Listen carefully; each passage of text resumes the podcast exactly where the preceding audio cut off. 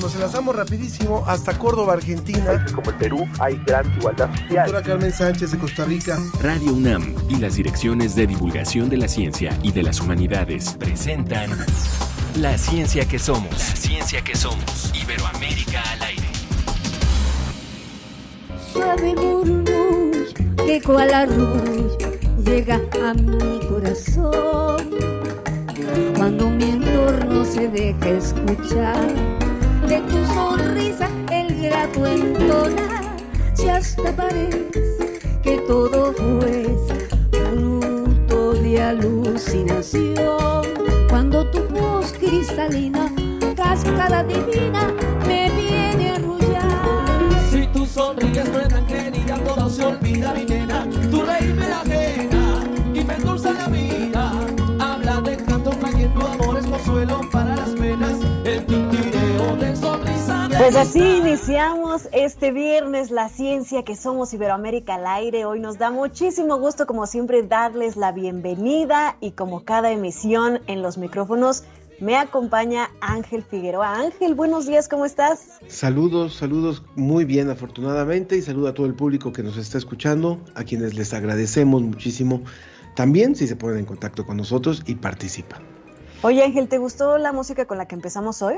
Me gusta mucho esa cantante, si mal no recuerdo, hizo una colaboración con Natalia Lafourcade, ¿no? Sí, creo que sí ha hecho colaboraciones interesantes y además tiene un estilo muy particular. Ella se llama Susana Vaca, vaca con B de B labio, labial, no labio dental, o sea, no vaca de animal. Y es una de las principales exponentes de la música afroperuana. Ella fue mentora de la cantautora Chabuca Granda, y además su obra musical fundó el Instituto Negro Continuo dedicado a preservar la cultura afroperuana. Pues esta música nos ayuda a entrar en calor, y ya que estamos en, empezando con el frío, y por supuesto a propósito de eso, no está de más volverles a recordar que tenemos que seguir cuidándonos, eh, las autoridades han dicho en el caso de México y seguramente ha, se ha replicado también en otros países de la región, que hay un incremento de casos de COVID y también ya se está combinando con casos de influenza. Entonces hay que Exacto. mantener el cuidado ahora que ya están eh, empezando los fríos en nuestra región, seguir con el uso del cubrebocas en, en, los lugares sobre todo más concurridos y donde estamos más expuestos, en las precauciones del lavado de manos, en fin, hay que, hay que seguirnos cuidando para que no tengamos un, un diciembre complicado. Que no se diga que no aprendimos nada en todos estos años, querido Ángel. Y si podemos evitar que haya enfermedades respiratorias en gran cantidad como suele haber en esta temporada en el hemisferio norte, hagámoslo. Vamos a ver qué tenemos para hoy.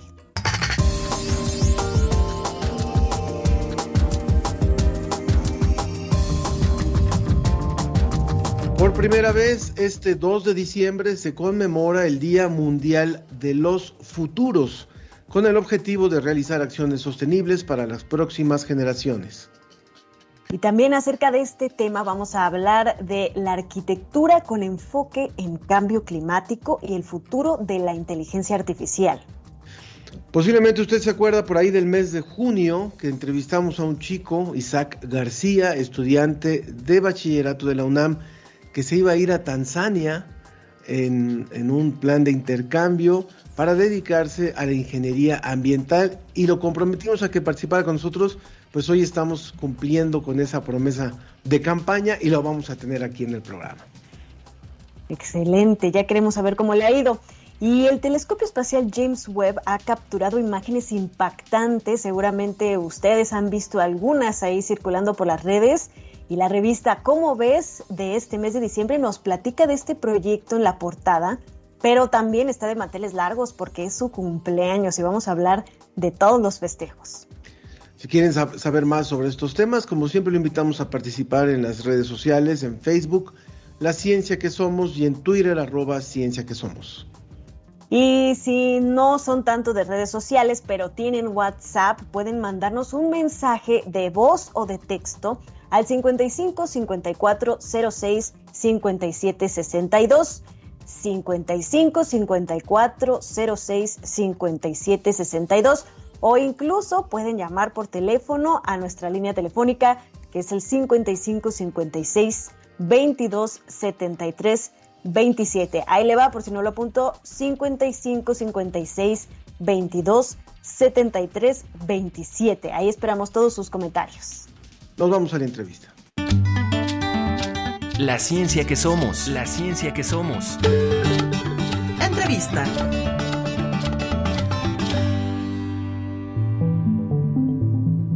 El 24 de noviembre de 2021, la Conferencia General de la Organización de las Naciones Unidas para la Educación, la Ciencia y la Cultura, UNESCO, proclamó el 2 de diciembre como Día Mundial de los Futuros. Por primera vez se llevará a cabo esta celebración con el objetivo de hacer un reconocimiento a los esfuerzos del sistema de las Naciones Unidas y sus Estados miembros, así como destacar la importancia del futuro y encontrar soluciones ante los desafíos mundiales.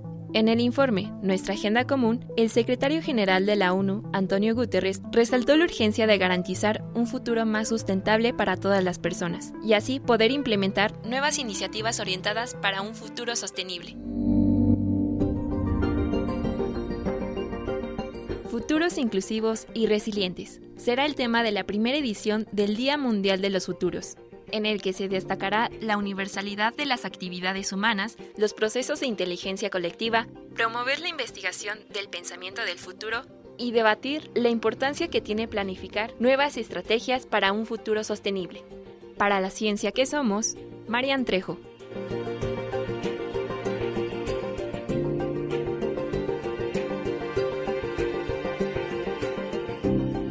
Está con nosotros la maestra Elena Tudela, ella es arquitecta por la Facultad de Arquitectura de la UNAM, maestra de arquitectura en diseño urbano por la Universidad de Harvard, es diseñadora urbana con perspectiva en cambio climático. Y también ella, además eh, de, de, haberse formado en esta área, es profesora de la Facultad de Arquitectura eh, y tutora del posgrado de las Ciencias de la Sostenibilidad de la UNAM. Es cofundadora de la Oficina de Resiliencia Urbana ORU, centrada en diseño urbano, adaptación y desarrollo. Gracias Elena por estar con nosotros para poder abordar hoy el tema de la planeación arquitectónica y el diseño frente al cambio climático. Muchísimas gracias por la invitación, este Ángel, Ana Cristina. Es un gusto para mí estar aquí con ustedes y con su público. Muchas gracias a ti.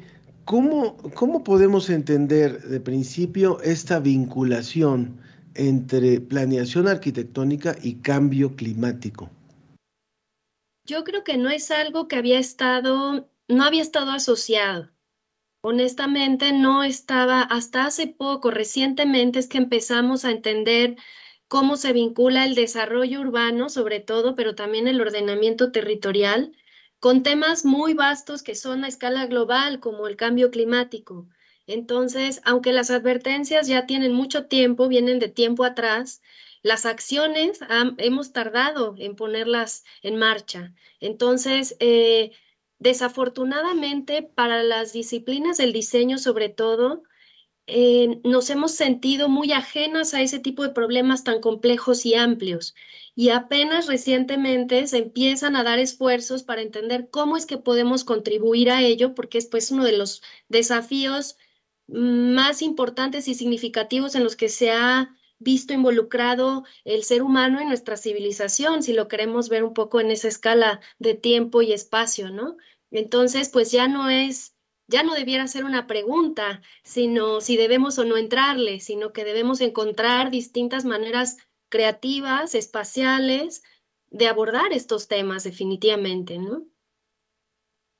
Elena, yo estoy convencida eh, que aunque sea un proceso difícil, pero va a ser cada vez más necesario y más urgente, todas las industrias van a tener que eh, empezar a entrar en un ciclo de eh, circularidad y de hacerse responsables de sus propios residuos, de sus propios procesos, valga la redundancia, y que si estos no, sean, no son sustentables, si ellos mismos no pueden hacerse responsables de lo que sucede a corto, mediano y largo plazo con las cosas que están fabricando, están comercializando, pues van a tener que cambiar eh, radicalmente. Y este dato me, me impresionó mucho, que 40% de las emisiones globales de gases de efecto invernadero provienen de los edificios y de su actividad. Porque, bueno, uno puede pensar, a lo mejor no, pues este está un poco más de moda que haya edificios que tienen celdas solares, que tienen eh, un, un, uso más eficiente del agua, pero todo el proceso de los materiales con los que se construyen, cómo se generan, todo eso genera un impacto muy, muy fuerte, 40%, o sea, realmente estamos hablando de proporciones muy amplias. ¿Cómo pensar en el diseño y en la arquitectura así, desde un, que, desde un principio, desde su origen en, en los materiales, en los procesos, sea sustentable? Yo creo que lo más importante es entender que no, les decía, que no es una opción, que no existe, no debiera existir el desarrollo sostenible o la arquitectura sostenible o el diseño sostenible, ¿no? Eh, debiera ser eh, de cajón. Es decir, que no haya desarrollo si no es sostenible, que no exista el diseño, la arquitectura si no es de esa manera. Entonces, el problema es que existe como opción y desafortunadamente sí que se encasillaron varias prácticas, como tú bien lo dices, poner paneles solares, captar agua de lluvia, como si eso fuera el, el diseño sostenible. Y no lo es. También creo que lo primero es reconocer que no hay fórmulas, que no, que, que no hay una fórmula que, que sigas y entonces eres estás contribuyendo a la sostenibilidad, sino que es, un, es, una, es algo mucho más complejo que requiere eh, de un pensamiento sistémico, requiere de interdisciplinariedad, requiere de muchos campos, pero también requiere de muchas escalas. Y es algo que apenas se empieza a incorporar en el diseño. La arquitectura solía atender lo que pasa dentro de un predio y, y su vinculación pues era a través de una fachada o a través de una tubería que tú pides que te den una tubería de agua y tú eh, sacas un drenaje, ¿no? Y esa era tu relación con la ciudad. Hoy en día eso ya no es posible. Por más pequeña sea la, que sea la intervención que se haga, arquitectónica, de diseño urbano o incluso de diseño industrial, se tiene que pensar en cómo va a afectar a otras escalas, incluso regionales. Y este ejercicio multiescalar es indispensable para entender lo que tú bien indicas, Ana, de dónde vienen los materiales, qué va a pasar después. Tampoco nos cuestionamos cuánto tiempo debe durar la arquitectura que hacemos y no toda debe durar 100 años, 50 años. Hay cosas y procesos, hay objetos que, que tendrían que tener un aspecto más efímero, que podrían durar quizás unos días. Un ejemplo de esto es el urbanismo táctico se pone a prueba una, una intervención con materiales muy baratos hechos por una comunidad, se ve cómo es que eso, cómo es que esa intervención impacta y entonces es que se plantea un proyecto, ¿no? Pero dura, puede durar un día, puede durar unas horas, puede durar una semana, un mes. Entonces, no estamos pensando que también la arquitectura debe diseñar procesos, debe diseñar equipos, con quienes trabajamos, quién es nuestro equipo interdisciplinario. Ya no nos basta el estructurista, el especialista en instalaciones, eso solamente es una parte que va dentro de tu predio. Pero lo que pasa al, exterior, pues es importante, lo que pasa bajo nuestros pies, geológicamente hablando, hidrológicamente hablando, ecosistémicamente hablando, son factores eh, que pueden nutrir creativamente los procesos de diseño y dar resultados que van mucho más allá de colocar técnicas y tecnologías a nuestros edificios como si esa fuera la solución. Entonces, tenemos que vincular la aportación cultural al eh, problema de sostenibilidad. Cuando los arquitectos mismos valoremos el diseño sostenible como algo que culturalmente aporta, creo que vamos a estar en muy buen camino no lo podemos disasociar. A nadie le gusta cómo se ven los paneles solares, a nadie le gusta cómo se ven esta. Es muy raro que eso gane premios de arquitectura, que gane premios, que, el máximo reconocimiento del Pritzker reconozca eso, pero es que no es el único camino, esas solamente son tecnologías que nos permiten ciertas cosas, pero ni son las únicas ni siempre las adecuadas, ¿no? Entonces hay que tener un entendimiento mucho más amplio en escala y en tiempo para poderlo abordar. Estamos hablando con la maestra Elena Tudela, que, es arquitecta por la Facultad de Arquitectura de la UNAM y maestra en arquitectura en diseño urbano por la Universidad de Harvard. Hablando sobre esto, sobre planeación arquitectónica y diseño frente al cambio climático. Eh, yo te preguntaría también, eh, eh, Elena, en el, bueno, en el año 92, justo cuando, cuando me titulé, el proyecto de tesis tenía que ver con una carrera deficitaria en la UAM Xochimilco. Una carrera que tenía poquísima matrícula, entonces era hacer una estrategia de comunicación de esa carrera. Y justamente la carrera era desarrollo urbano, desarrollo urbanístico. Era un año en el que nadie quería estudiar ese tema. Entonces, ¿qué ha pasado en estos años? Por, por un lado, ¿qué tantos chicos, qué tantos, eh, qué tantos arquitectos se, se, quieren involucrar en esta tarea? Y por otro lado, ¿qué tanto les están escuchando las autoridades? Porque finalmente, cuando hablas de una planeación urbana, de una planeación arquitectónica, con esta multidisciplinaridad, con esta visión que no tiene que ver con un predio, sino tiene que ver con una comunidad, ¿qué tanto están siendo escuchados? Pues es, es, muy buena pregunta porque yo creo que la juventud y en mi opinión desde mi experiencia dando clases en la Facultad de Arquitectura es que las generaciones de abajo vienen mucho mejor preparadas de lo que estábamos nosotros en su, cuando estudiamos. Entonces vienen más informadas y ustedes vean quiénes son los que los principales promotores del cambio son gente no solo joven, muy joven, adolescentes inclusive, ¿no? Y tenemos ahí varios casos que han llegado a escala global, que no es que ellos fueran, no es que pretendieran llegar con ese impacto, simplemente tienen una sensibilidad que nosotros apenas pues nos empapamos ya mucho más adelante en nuestras carreras. Entonces, creo que lo importante es eso, que están dando un empuje, que hay que sumarse a ellos, al revés de pensar que estamos educándolos y, y pasando información, también estamos aprendiendo, yo aprendo cada vez más de ellos, entonces ellos y ellas, ¿no? Porque también creo que el tema de género es algo que nos ha ido, que pues que apenas está despertando, por lo menos en nuestro país y pues en muchos otros países también, y que tenemos que hacer un cambio ahí pues muy relevante, ¿no? Y sobre todo que son muchas mujeres, niñas, las que están impulsando estos cambios, es importante señalarlo. Y por otro lado, lo que me decías, ¿qué tanto son escuchados?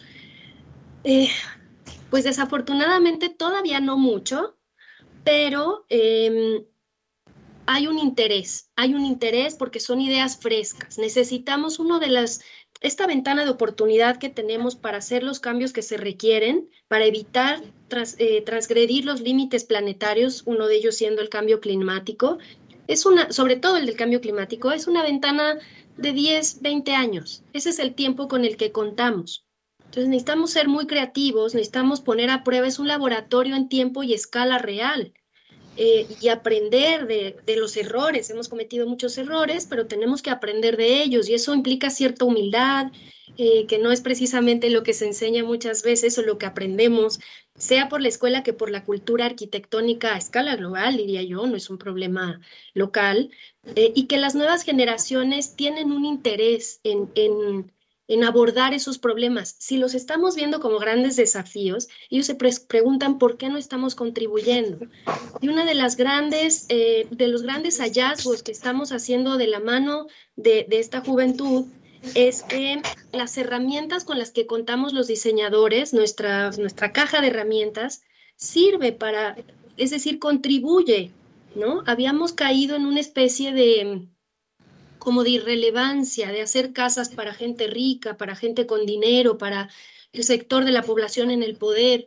Y poco a poco estamos encontrando maneras, eh, sobre todo con gente joven, con despachos jóvenes, con etcétera, de, de encontrar caminos para lograr transformaciones. Esto, ¿cuánto nos escuchan y cuánto no a los que estamos tratando de impulsar estos cambios? Yo creo que nos están escuchando porque hay una necesidad es, clarísimo que cada vez incluso nos cuesta más caro no hacer nada. Ya no digamos cambiar las cosas para bien, el no hacer nada nos está costando caro. Ustedes piensen el verano que pasó Europa este año, los incendios que se han dado año con año cada vez peores, la escasez de agua en Monterrey. Es decir, si queremos hacer un listado de los problemas antropogénicos en los que nos estamos enfrentando cada vez más frecuentemente, el costo de eso es insostenible, es insostenible. Entonces, claro que creo que hay mucho gobierno, muchas personas en el gobierno, en el poder o en, posiciones de, de hacer cambios, incluso industria, empresas, dispuestas a hacer cambios. pero tampoco hay mucha claridad de cuáles son las más estratégicas.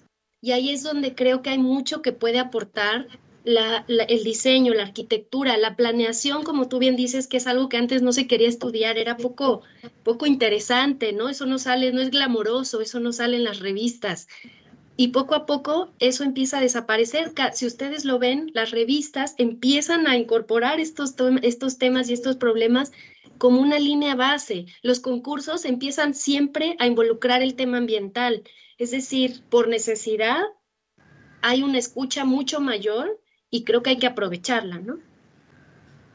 Sin duda, y creo que este, mm, este es un llamado para sobre todo los jóvenes, ¿no? Que están empezando a desarrollarse en estas carreras de arquitectura, de diseño y en todas las industrias que forman parte de esta eh, de esta eh, pues de este sector a que tomen conciencia y empujen a los gobiernos y a las sociedades para que se haga cada vez más sustentable el proceso, sino es que de tajo, yo creo que debería ser de tajo, nada de que un poquito más o, o, algo más. Y algo muy interesante sobre tu, tus líneas de investigación, que es esto de los asentamientos, la resiliencia en los asentamientos urbanos vulnerables.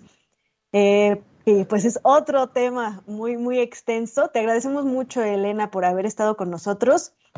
Y, y no sé si quieras dar una conclusión muy, muy rápida para terminar. Sí, nada más que me encanta que empecemos a hablar de los futuros posibles. Ana, lo mencionaste antes de salir al aire, los futuros en plural. Son muchos los futuros deseables y que queremos. Entonces, hay que, hay que, hay que empezar a imaginar y a emocionarnos sobre esos posibles futuros. Nada más eso. Muchísimas gracias por la invitación, Ángel, Ana Cristina y a su público por escucharnos. Muchas gracias, Elena. Elena Tudela, de la Facultad de Arquitectura de la UNAM. Y vamos rápidamente a la cápsula de hoy del Diccionario de las Emociones. Hoy un poquito de compasión, por favor. El Diccionario de las Emociones.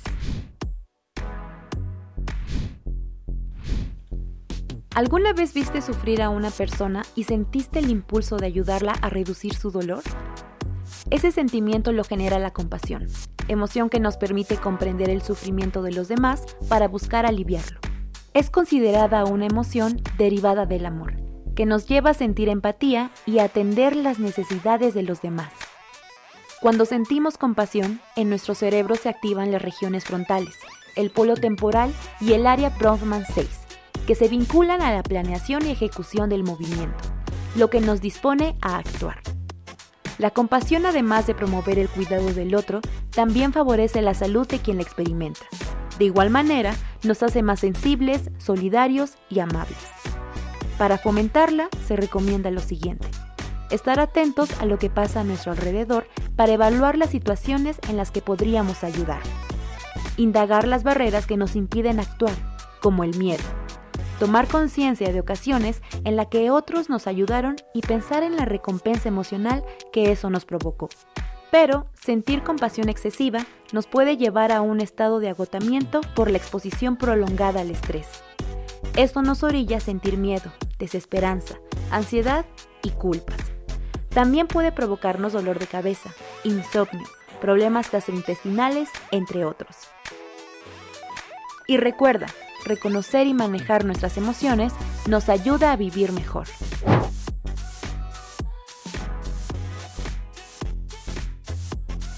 Humanidades Comunidad. La, ciencia, que, somos. Iberoamérica al aire.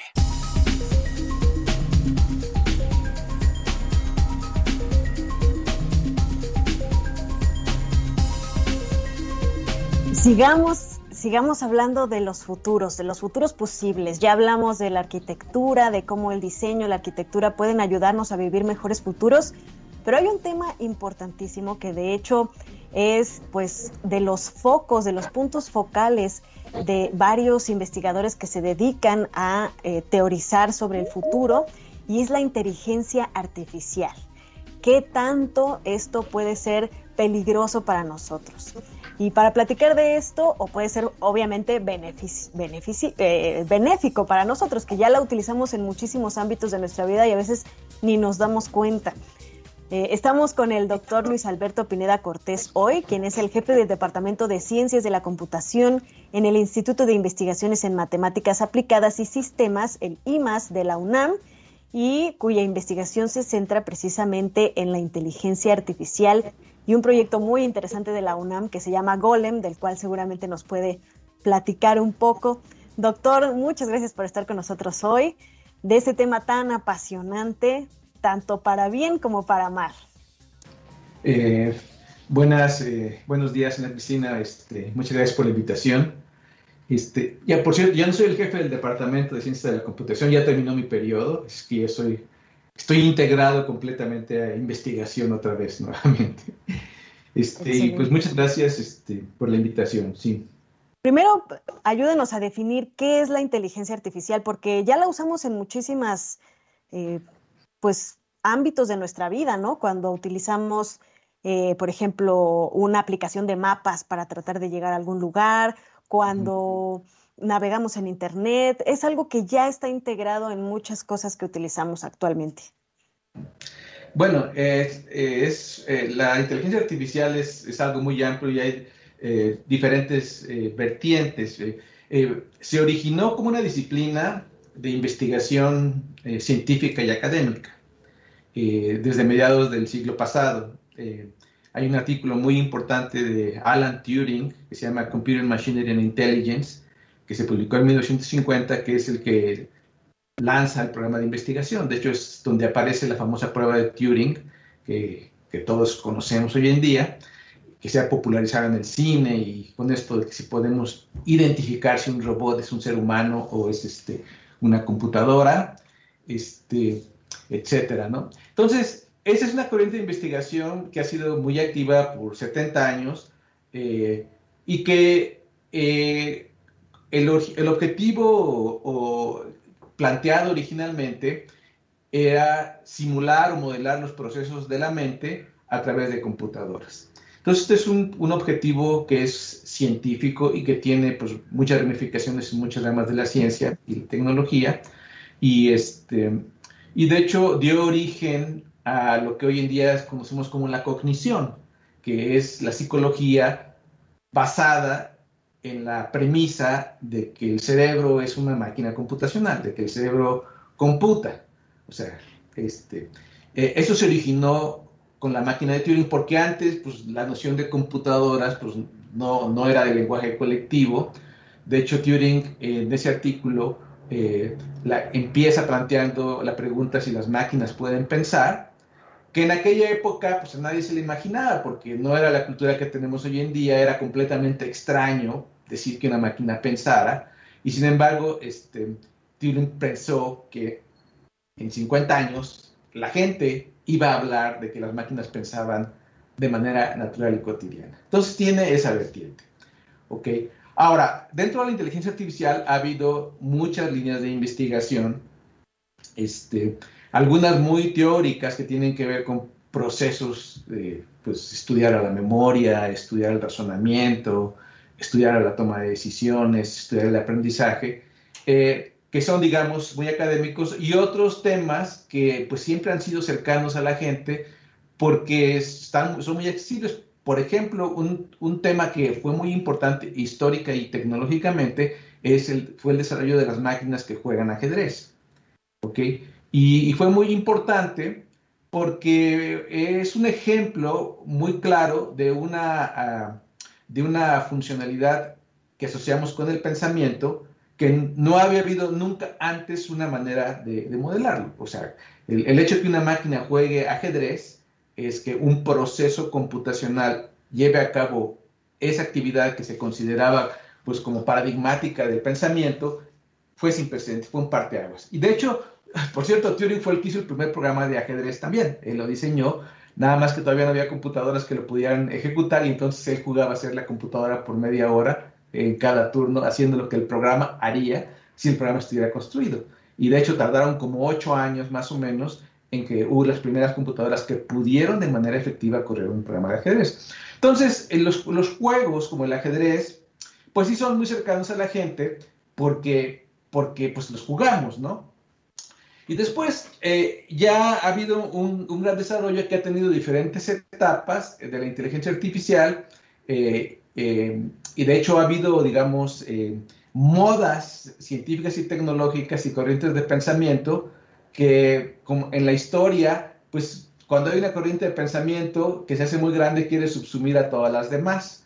Entonces, por ejemplo, en su primera etapa se impuso el pensamiento lógico matemático y el pensamiento lógico pensaba que iba a poder subsumir a todas las funcionalidades de la mente. Y después se vio que no, que era muy complicado y que a lo mejor no era todo por ahí.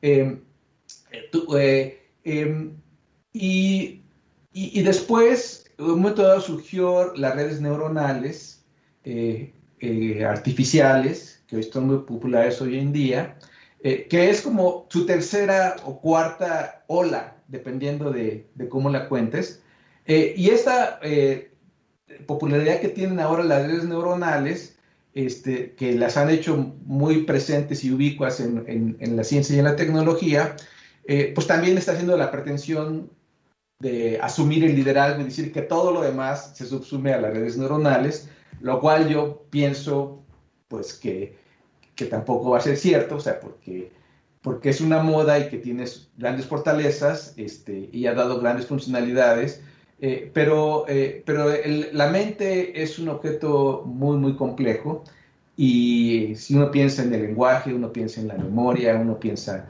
en el pensamiento, pues todavía hay mucho por recorrer en el camino del estudio de, la mente como un fenómeno computacional. Y que de hecho, de hecho, ni siquiera realmente es completamente definitivo que la mente sea un proceso computacional. Y eso es porque este, nosotros sabemos que las computadoras sabemos lo que son, pues, nosotros las inventamos, o sea, Babbage construyó la primera computadora con grandes mecánicos en el siglo XIX y luego Turing eh, hizo la generalización del modelo de general que a la, hora, a, la fecha sigue siendo vigente y la gran aportación de Turing en una palabra es que usó como representación al texto, al texto escrito que es la forma paradigmática de representación pues en la historia de la cultura. Entonces Turing dijo, voy a usar el texto como representación y lo que hace la máquina es manipular textos. De manera análoga, como la imprenta de Gutenberg imprimía textos y de manera análoga que la pluma nos permitía hacer este, escritos manuscritos. Entonces, la gran aportación de Turing es, voy a hacer una máquina y voy a usar al texto como una representación y la, voy a, la máquina la va a manipular. Entonces, fue un gran invento de Turing. Pero si uno piensa en la computación natural, si uno piensa que el cerebro es una máquina computacional, por supuesto, primero que nada, no es privativo de los seres humanos, porque es un continuo en la evolución biológica de los cerebros. Y si existe algo que se llama la computación natural, pues es algo que debe haber ocurrido muy al principio, o hace muy temprano en, la, eh, la, evolución este, y en el desarrollo de las especies y del cerebro este, de manera filogenética. Eh, y realmente, como fenómeno natural, todavía, o sea, realmente yo no creo que nadie pueda decir así con una puntualidad de qué es una computación natural. ¿Ok? Y ahora, decir que la computación de Turing es natural es un paso muy, muy grande, que es el juego que estamos jugando ahorita. Claro. Estamos hablando con el doctor Luis eh, Pineda eh, de, que, sobre este tema que tiene que ver con el futuro también de la inteligencia artificial. Nos quedan poco, dos minutos nada más de futuro en esta conversación, doctor, pero sería muy importante preguntarle, eh, hay datos que ha revelado el, Instituto del Futuro que, en torno a lo que podamos esperar de la inteligencia artificial. Y a veces algunas cosas parecieran estar eh, rondando a, a la literatura, a la ficción. 2024 la inteligencia artificial superará a la inteligencia humana a la hora de traducir idiomas. 2026 las máquinas van a ser capaces de escribir comentarios de texto mejor que los alumnos de bachillerato. Conducir un camión a partir del 2027 será más seguro con inteligencia artificial. Al grado que en 2049 las máquinas con inteligencia artificial serán capaces de escribir bestsellers o en el 2057 hacer investigaciones científicas. Bueno, esto nos suena muy fuerte. ¿Qué tan posible es? Y ni hablar, y ni hablar de, Neuralink de Elon Musk, que ya ayer se hace o, hace unos pocos días se publicó que ya están listos para implantar chips en el cerebro, ¿no? Eh, que ya los implantaron en monos y están funcionando. Bueno, yo creo que todas estas eh, aseveraciones tienen que eh, recibirse con mucho escepticismo y con mucha prudencia. Este, por varias razones. O sea, una, bueno, una de ellas es que la inteligencia artificial, los, los, visionarios, desde el principio siempre han hecho grandes predicciones y la, la, la, la, historia es que todos se han ido de narices contra el suelo a la hora de que se cumplan. Porque los procesos de lo que estamos hablando ahorita son mucho más complejos de lo que se asume. Ahora, este, eh, por ejemplo, que los que traduzcan idiomas, que se hagan textos, etcétera, son actividades muy interesantes eh, y pueden tener grandes impactos tecnológicos. Este, eh, pero de hecho, yo no, quiero, yo no pienso que el, impacto de la inteligencia artificial va a ir realmente por ahí. Yo pienso que el gran impacto de la inteligencia artificial, que sí va a haber un gran impacto, es en, el, eh, en el, la amplificación del potencial computacional para resolver problemas científicos y, tecnológicos que antes no se podían resolver. Por ejemplo, si, si yo dijera ahorita cuál es una, una de las un ejemplo de las aplicaciones realmente importantes que están saliendo de la inteligencia artificial. Yo diría, por ejemplo, que a mí me parece muy interesante em, eh, el programa que es capaz de eh, desdoblar las proteínas en tres dimensiones, que antes no se podía. ¿Por qué? Porque esa, la, capacidad de diseñar proteínas en tres dimensiones, en materiales, en medicinas, en muchas cosas, va a tener un impacto tremendo para la ciencia y la tecnología. Un logro, gracias a que eh, la, tecnología y la inteligencia, la inteligencia de la inteligencia artificial lo pudieron resolver. Antes era imposible porque era demasiado grande. ¿Okay? Y así hay muchos problemas. Que, que, que la, el desarrollo de la computación de manera global va a permitir eh, apoyarlos. Ahora, el desarrollo de la ciencia ficción como inteligencia, yo tengo más dudas porque, este, porque eh, lo que les decía, de realmente si el cerebro es una máquina computacional o no, este, tendríamos que ver en qué sentido lo es. Y, de hecho, lo que eh, sigue siendo muy fácil para los seres humanos y los animales, sigue siendo muy difícil para las computadoras. Entonces, eh, eh, la conducta motora de unos que escribimos los seres biológicos, pues es muchísimo más flexible y versátil que la conducta que exhiben los robots más. Pues, Con eso. Ahora, el consumo de energía que hacemos los seres biológicos es tremendamente eficiente contra las granjas de servidores que se requieren para las computadoras y la energía es muy importante para poder sostener a la inteligencia y a la vida. Y sobre todo, en última instancia, eh, porque esas actividades, las que mencionaste, de escribir textos o traducir textos o obras de arte, nosotros los seres humanos lo hacemos de manera intencional. Tenemos una intención que subyace a la actividad creativa. Y las computadoras, en particular el modelo de redes neuronales profundas, no tiene intencionalidad. Es un modelo que se basa en, una, este, en el texto, un procesamiento de modelos de texto masivos, pero sin que en toda la teoría de las redes neuronales profundas y en general de la inteligencia artificial, y de hecho yo creo que en el conocimiento humano, ese objeto que se llama ¿de dónde vienen las intenciones? es algo que todavía tendríamos que resolver. Pues Tenemos que seguir hablando de esto, doctor. Sí. con eso nos quedamos, con la tranquilidad de que todavía eh, la inteligencia artificial no nos va a quitar el trabajo a los que traducimos, por ejemplo, ciencia al español, los que hacen arte, etcétera, y que más bien nos va a servir como una herramienta para resolver muchos problemas. Lo esperamos pronto, doctor, para seguir platicando de esto. Pues muchísimas gracias por la invitación, espero que esto haya sido de utilidad. Muchas gracias. Ha sido el doctor eh, Luis Alberto Pineda, eh, quien es, eh, era jefe del, jefe del Departamento de Ciencias de la Computación en el Instituto de Investigaciones en Matemáticas Aplicadas y Sistemas de la UNAM. Vamos rápidamente a la cápsula de One Radio y continuamos.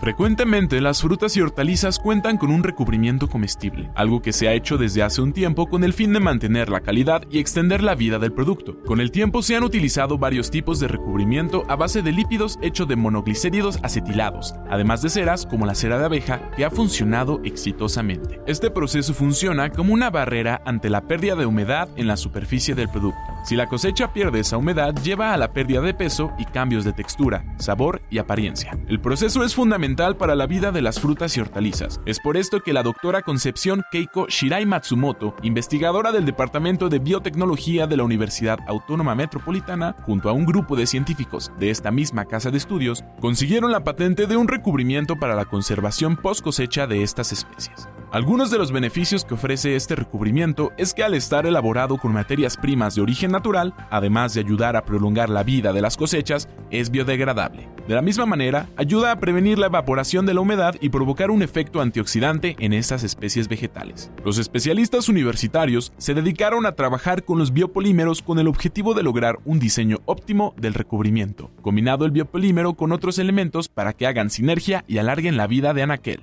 En entrevista, la doctora Shirai mencionó la importancia de este recubrimiento, ya que muchos de los productos que se cultivan en México se exportan a otros países y se deben de considerar las regulaciones de estos en cuanto a la calidad de los alimentos, así como al estado de inocuidad de los alimentos. Conforme a esto, la ventaja del recubrimiento de los especialistas de la casa abierta al tiempo no tiene la limitante con la que sí cuentan los elaborados a base de químicos, lo cual le da una mayor competitividad.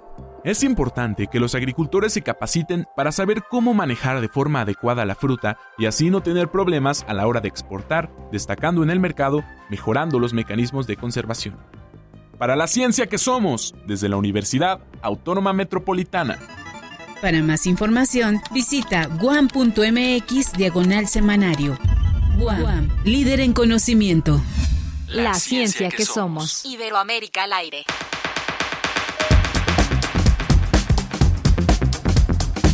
Y volamos hasta Tanzania, en donde está eh, Isaac García, estudiante mexicano del bachillerato. ¿Cómo estás, Isaac? Hace seis meses te vimos en estos, en estos espacios para conversar de que te ibas para allá y ya andas por allá. Cuéntanos cómo ha sido la experiencia. Bueno, ¿qué, qué tal? Muchísimo gusto. Muchas gracias por el espacio y muchas gracias por hablar conmigo otra vez. Un placer. Pues sí, ya llevamos mi primer semestre aquí en el Bachillerato Internacional, en el campus de Tanzania Moshi, y pues eh, el proceso ha sido bastante duro, pero sobre todo enriquecedor, la verdad. Oye, Isaac, ¿qué hora es por allá? Porque se ve ahí que te estamos desvelando o desmañanando o algo así. Un poquito, ¿eh? No, no te creas. Son las 7:45 de la noche y son nueve, casi nueve horas de diferencia, me parece, con México. Entonces Ah, sí es bastante diferente. Pero no está tan mal, por lo menos no te estamos interrumpiendo el No, no, para nada, para nada. Oye, oye, cuéntanos, ¿cuáles han sido como la- los momentos o, o- o la lección más grande que has aprendido hasta el momento, así como para, para iniciar la conversación? Híjole, englobar como en una sola cosa todos los aprendizajes que, que he tenido es un poco difícil, pero por ejemplo te puedo contar que eh, al momento de llegar me di cuenta que mis compañeros de cuarto eh, son totalmente de, continentes diferentes. Por ejemplo, eh, un- uno de mis compañeros de cuarto es austriaco y el otro es de la República del Congo. Entonces, tener ese choque cultural con ellos y ese enriquecimiento al hablar, saber de la, mane- la manera en la que ellos, eh, ellos como expresan su cultura, celebran sus costumbres, a lo largo de este tiempo ha sido de, de verdad maravilloso y muy, muy enriquecedor.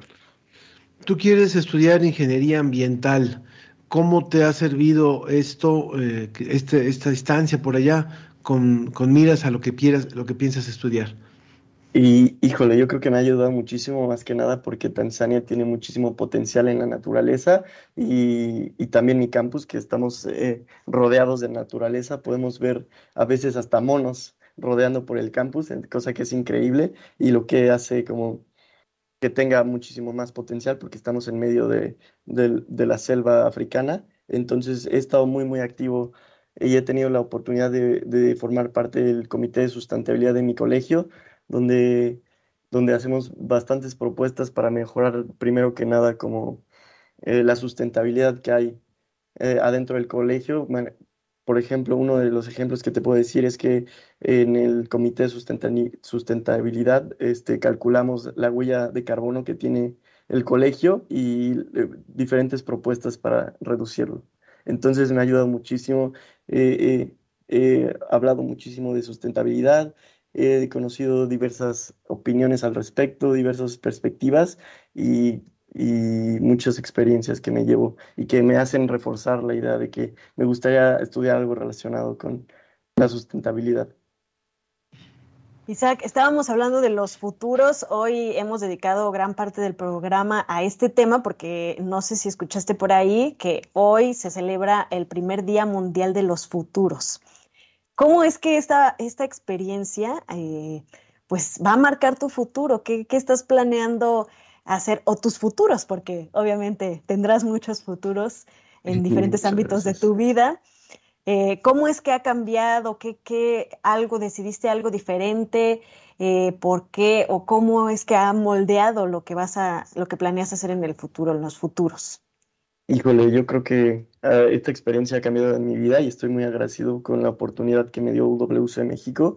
Y creo que lo que te llevas es eh, las relaciones que tienes con las personas alrededor del mundo, dándote cuenta que a pesar de estando tan lejos y siendo tan diferentes, viniendo de culturas tan diferentes y de partes tan diferentes del mundo, al final de cuentas somos humanos y al final de cuentas eh, eh, es posible llevar una relación incluso de amistad, de, amistad, de cariño, de, de, de cooperación unida y eso es el cambio que más he sentido porque he aprendido cómo eh, colaborar y, trabajar con gente que jamás pensé y ser tolerante, eh, tener la oportunidad de ver tantos puntos de vista diferentes te hace humilde y te hace, por supuesto, extrañar tu casa, pero te hace, te abre un mundo de posibilidades. Entonces, yo creo que eso me llevo.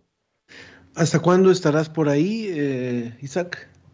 Es, una, es un bachillerato internacional con duración de dos años. Entonces, eh, justo esta semana estoy terminando mi primer semestre de, la duración de los dos años y estaré por aquí dos añitos en Tanzania viviendo solo.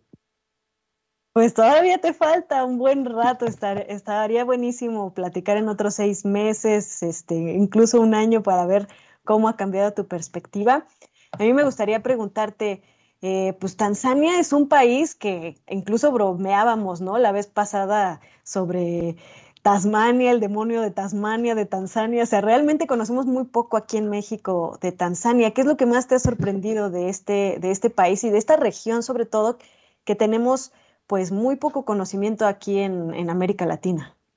Claro, pues primero que nada, la riqueza natural y de ecosistemas que tiene este lugar es increíble. Como, como te mencionaba antes, es increíble ver monos, eh, aves increíbles pasando por el, por el campus. Eh, también tengo la, la, fortuna de, en mis campos de fútbol, puedo, puedo, tengo vista hacia el Kilimanjaro, la montaña más grande de África, y también la, la gente es lo que me ha, me, ha, me ha sorprendido muchísimo porque es totalmente diferente a lo que estoy acostumbrado, pero igual o más rica. Eh, pues te queremos agradecer muchísimo, Isaac. Eh, ¿Cuántos años tienes ahora? Tengo 17 años. 17. ¿Cuándo cumples los 18? En abril. En abril.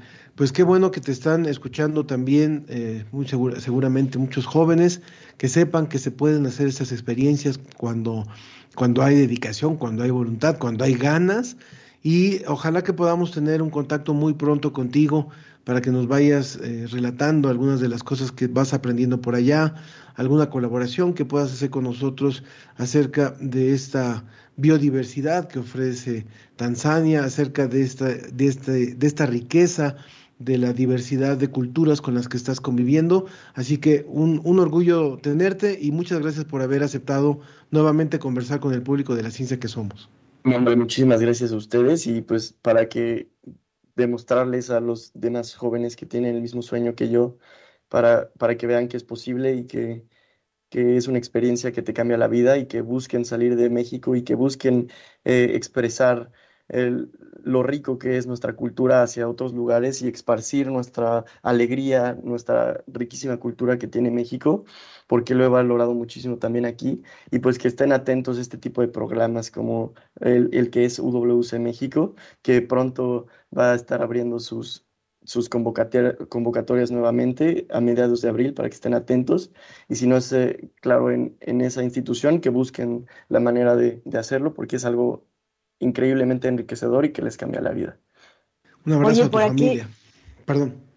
Sí, Isaac, y por aquí tenemos dos mensajes, uno de Adriana Luna que dice, Isaac, qué orgullo saber que estás representando a México hasta allá, y Mario Alberto Mora Lara que dice, qué padre que nos compartan la experiencia de Isaac rápidamente yo creo que estaría muy bueno que nos compartas tus redes o por dónde estás compartiendo videos y todo eso que estuvimos viendo en la entrevista. Claro, sí, sí, sí, pues mis redes sociales soy intento estar más activo en Instagram para compartirles un poco de los videos y las fotos que tengo, pero estoy como Isaac García Flores 56, por si me quieren buscar, ahí hay un par de fotos que les puede interesar muchísimo, que les comparto un poco cómo es y cómo ha sido mi experiencia aquí en África. Muchísimas gracias por los comentarios y es un orgullo estar aquí y un orgullo estar representando a mi país, México. En, abrazo hasta allá, abrazo hasta allá, Isaac, felicidades, muchas gracias. Muchísimas gracias. Continuamos, continuamos, vamos de fiesta. ¿Cómo ves? Revista ¿Cómo ves?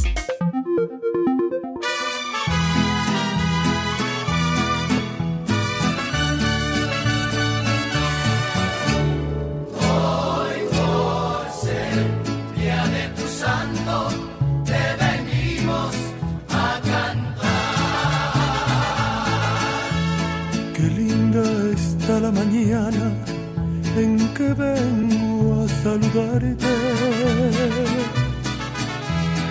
Venimos todos con gusto y placer a felicitarte. El día en que Querida estrella, pues así estas mañanitas para saludarte en este inicio de diciembre, que es el inicio de los festejos del aniversario de Cómo ves. Muchas felicidades a todo el equipo de esta maravillosa revista que durante décadas nos ha mantenido informados y con textos sumamente eh, interesantes, sumamente eh, bien elaborados acerca de todos los ámbitos científicos. Bienvenida. Gracias, qué bonito. Una sorpresa no, no me lo esperaba. Hola Ana Cristina, hola Ángel, qué gusto estar aquí con ustedes. ¿Cómo estás, Estrella? Bueno, yo no me veo aquí en la pantalla, pero espero que ustedes sí, me ven. Sí, te vemos. Sí te vemos, sí te vemos.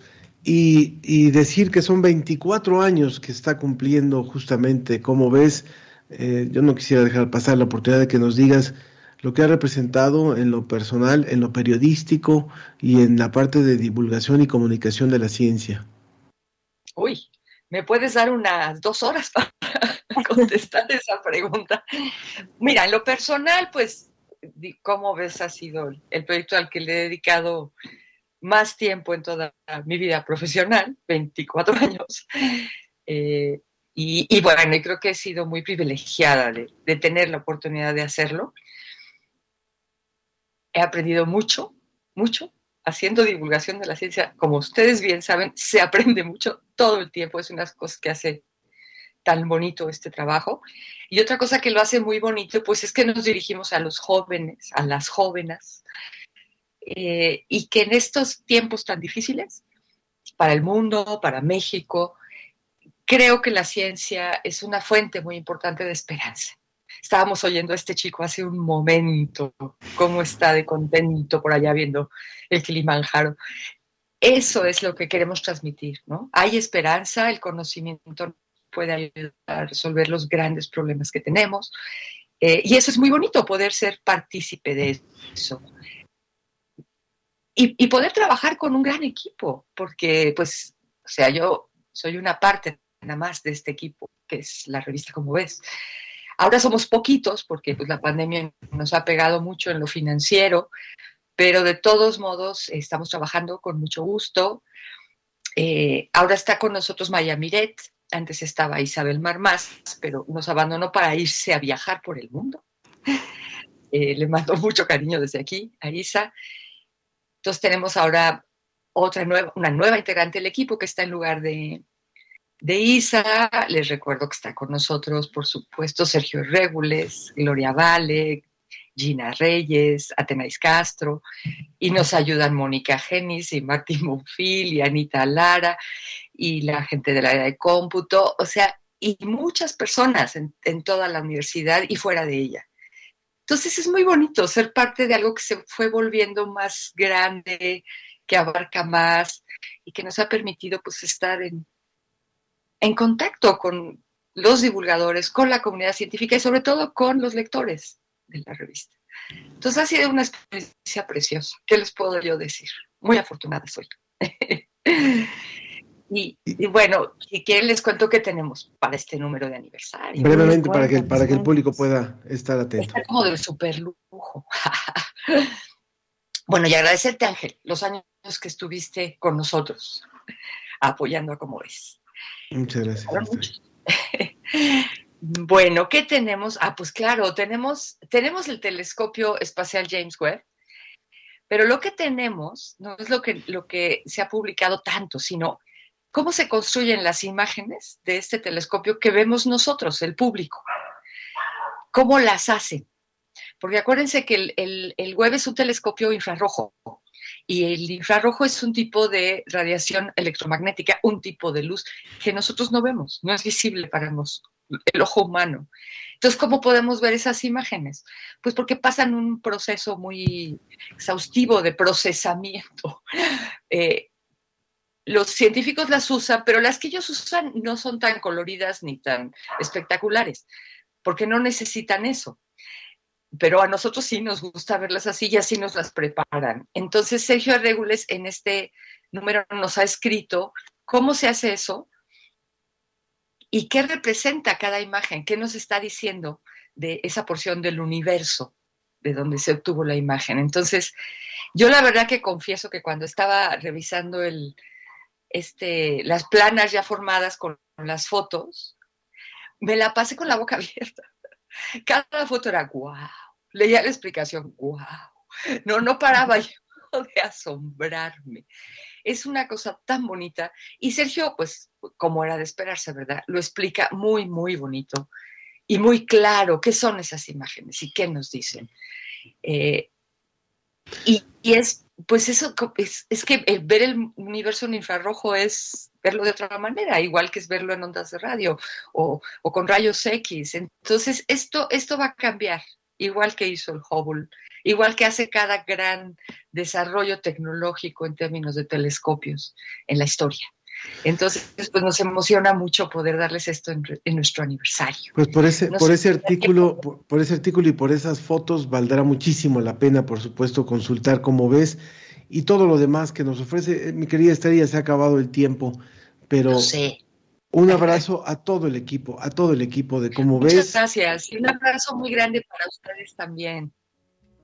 Muchas gracias, gracias Estrella. Gracias, y de esta forma concluimos hoy la ciencia que somos. Agradezco a Edgar Bene también que se comunicó desde su oficina y a todos los que hicieron posible hoy este programa. De Cristina Olvera. Y Ángel Figueroa. Hasta la próxima.